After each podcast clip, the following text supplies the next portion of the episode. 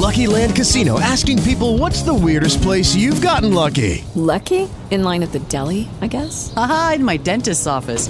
More than once, actually. Do I have to say? Yes, you do. In the car before my kids' PTA meeting. Really? Yes. Excuse me, what's the weirdest place you've gotten lucky? I never win and tell. Well, there you have it. You can get lucky anywhere playing at LuckyLandSlots.com. Play for free right now. Are you feeling lucky? No purchase necessary. Void where prohibited by law. 18 plus. Terms and conditions apply. See website for details. Well, this I want to dedicate to all freedom fighters and all good people out there. Stand Andrews, stand up and fight. Say it, me say it, me. No matter what the children. No matter what the system. Jehovah God have it with everything. Him a go take care of the hidden and the system. Hold on, children. No matter Todos los sábados un pedacito de San Andrés y Providencia, los siete colores de Colombia ahí. Y por eso siempre tenemos en esta sección algo de souk, algo de reggae, algo de mento, algo de calipso y evidentemente este creole que también hace parte de nuestra lengua y de nuestra tradición. Adri, yo sé que usted siempre ha querido tomar la decisión de decir, dejo todo por acá y me voy para la isla, ¿cierto? Sin duda, es que a mí me pasó una experiencia que después vi repetida en un libro sobre Providencia. Le quiero decir que para mí fue una experiencia súper profunda. Yo no sé si es el ritmo de la isla, la serenidad, eso parece una comunidad suspendida en otro siglo, eh, aunque se ha ido modernizando, pero fíjese que han sido muy respetuosos con la infraestructura hotelera y, y ellos son, son, son unos raizales tribales, ellos defienden muchísimo su identidad. Y yo ahí tuve un encuentro como con mi identidad femenina, una cosa muy fuerte que me pareció loquísima, pero luego la vi escrita en un libro que es donde se hace eh, un análisis sobre, pues, bueno, solamente eh, una descripción turística, sino también un análisis de lo que significa el, contacto con esta comunidad tribal en uno. Y veía que muchas mujeres tienen un encuentro con su identidad y con su feminidad allí también. Fue una cosa muy bella, yo no sé si el mar, el ritmo lento, la vegetación, el pico, que es un sitio maravilloso, es una colina bellísima. No, no sé, la verdad a mí esa isla me fascina. Usted dice que algo de música y yo le digo que mucho de ganas de estar allá. Pues um, además de la feria del libro que se uh, desarrolla por estos días en Providencia, que afortunadamente regresó, eh, Edilberto Caro nos trae la historia de Ana Isabel Márquez, una, una rola, una mujer de Bogotá, que un día dijo, ah, cojo el mismo tetes y me voy para Aposentos Tuta, mi pueblo, que realmente es Providencia. Y cómo Ana Isabel ha construido toda una vida a partir de la investigación y la escritura, nos lo tiene Edilberto Caro. Edilberto, buenos días. Andrés y Adriana y oyentes de Vivir que son dos días de Caracol Radio, tengan todos ustedes muy buenos días. Hoy desde la isla de Providencia tenemos esa cita de todos los sábados a esta hora de la mañana. Precisamente eh, tenemos que indicarle que desde el pasado miércoles 22 de septiembre se vienen presentando en las islas de San Andrés y Providencia la Feria Insular del Libro Filsai versión 2021 que se extenderá hasta mañana domingo 26. En esta oportunidad se trasladó a Providencia con la presencia de importantes figuras de las letras y del periodismo como Alberto Salcedo Ramos y la historiadora muy cercana a esta casa radial, Diana Uribe, quien precisamente lanzó la noche anterior su último libro. Pero en el marco de esta feria, dialogamos con Ana Isabel Márquez, una bogotana con corazón providenciano, habla creol y también ama la cultura de esta isla caribeña que la llevó a escribir un libro sobre la gastronomía local. Esto como una forma de preservar las futuras generaciones, eso que por más de 400 años se ha venido transmitiendo en forma oral y evitar que ese patrimonio ancestral se pierda en los anaqueles del tiempo. Ana Isabel Márquez, en A Vivir, que son dos días.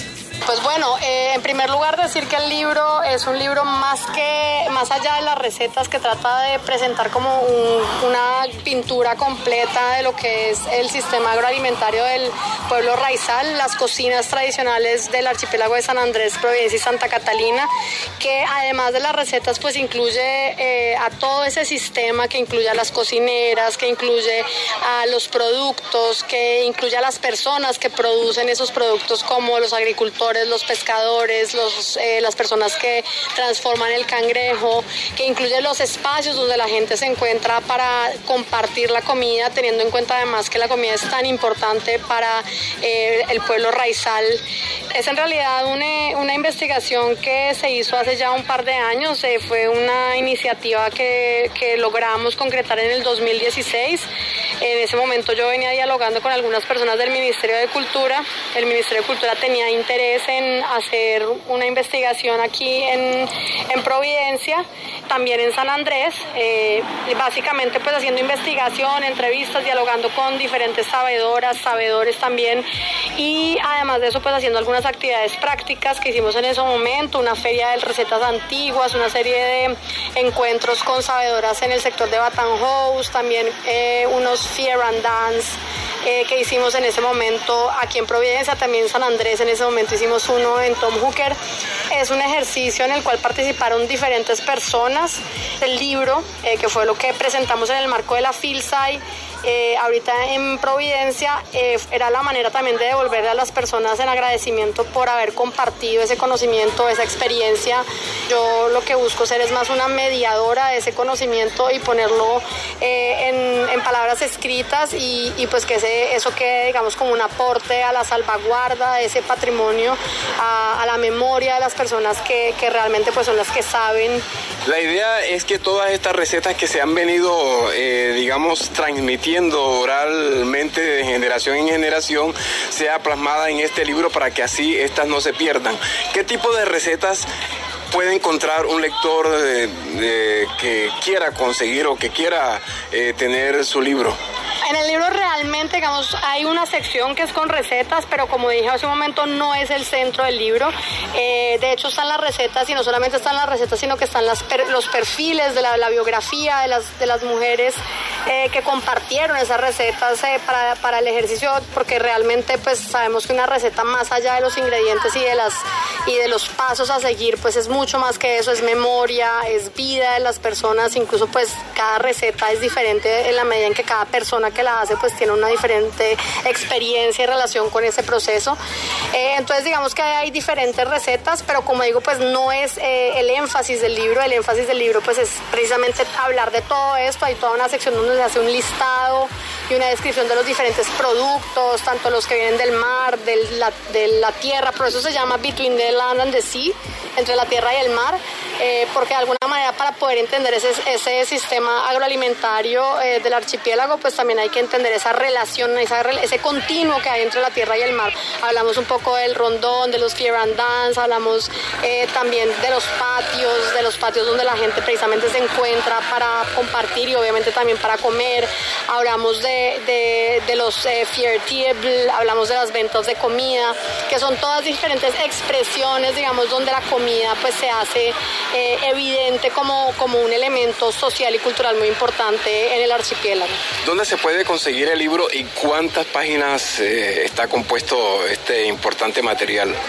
Bueno, ahí está la parte complicada. Precisamente tuvimos muchos problemas para imprimirlo. En su momento no fue posible cuando se hizo el proyecto. El libro quedó listo en 2016, que además hay una cosa muy bonita que no mencioné.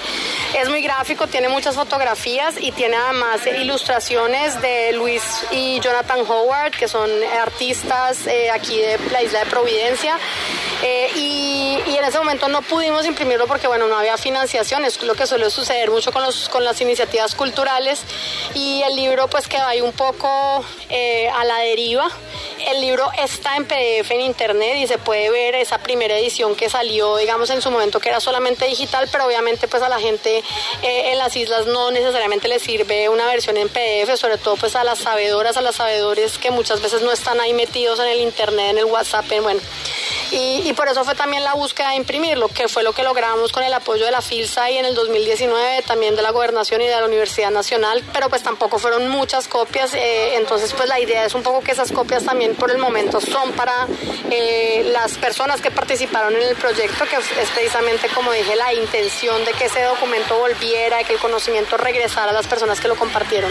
Pero se puede buscar en internet, está en la página, está en una página del Ministerio de Cultura con el nombre que, que dije, que eh, Entre la Tierra y el Mar, Between Land and Sea, eh, las cocinas tradicionales del archipiélago de San Andrés, Providencia y Santa Catalina.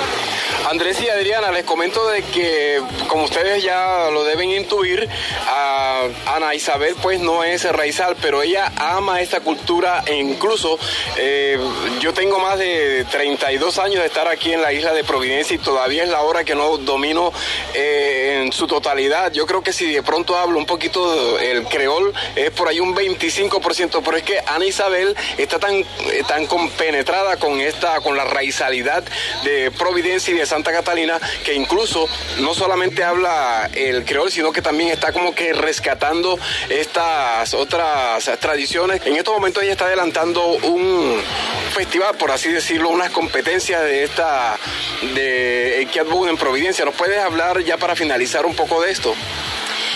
Bueno, sí, señor. Pues eh, sí, eso es básicamente una iniciativa que tenemos eh, con un grupo de raizales y residentes. Eh, desde hace un par de años venimos desarrollando un festival que se llama el Tercer Festival de Navegación Tradicional del Caribe Insular, que busca precisamente pues generar diferentes acciones de salvaguarda en torno a la cultura marítima del pueblo raizal, que es pues uno de, los temas que, que más he trabajado con más pasión. En efecto, como usted dice, no soy providenciana de nacimiento, pero lo soy de corazón. Y y bueno, yo tengo ahora mi familia, está acá, mis, ya mi, mi descendencia también sí es providenciana, pero eh, bueno, en el marco de en este año pues quisimos hacer algunas actividades, obviamente después del huracán ha sido difícil eh, porque de alguna manera pues sus daños son muy grandes. Los Kiat están, están en muy mal estado, no pudimos organizar eh, em, carreras de Kiat en esta ocasión, pero tenemos un campeonato de Cotton Boats que son los modelos más pequeñitos, menos conocidos, pero muy bellos también, que son una práctica tradicional también del pueblo raizal y este, este, este mes hemos desarrollado un campeonato que termina mañana o bueno, el, hoy sábado eh, en la tarde con la tercera carrera, fueron tres carreras con, en la cual participaron ocho embarcaciones. Y bueno, otros eventos que hemos desarrollado este mes, eh, hay un, un, Fear and Dance que, que, tuvimos el viernes y, y, diferentes actividades que tuvimos también en modalidad virtual. Entonces pues también esa es como otra, otra, eh, de hecho somos aliados de la FILSAI, eh, estuvimos ahí tratando de apoyar en algunas cosas eh, y, bueno, pues ahí tratando también de contribuir desde lo que se puede precisamente pues a, fortalecer la cultura. Ana Isabel Márquez, ¿quién pasó por A Vivir que son dos días de Caracol Radio.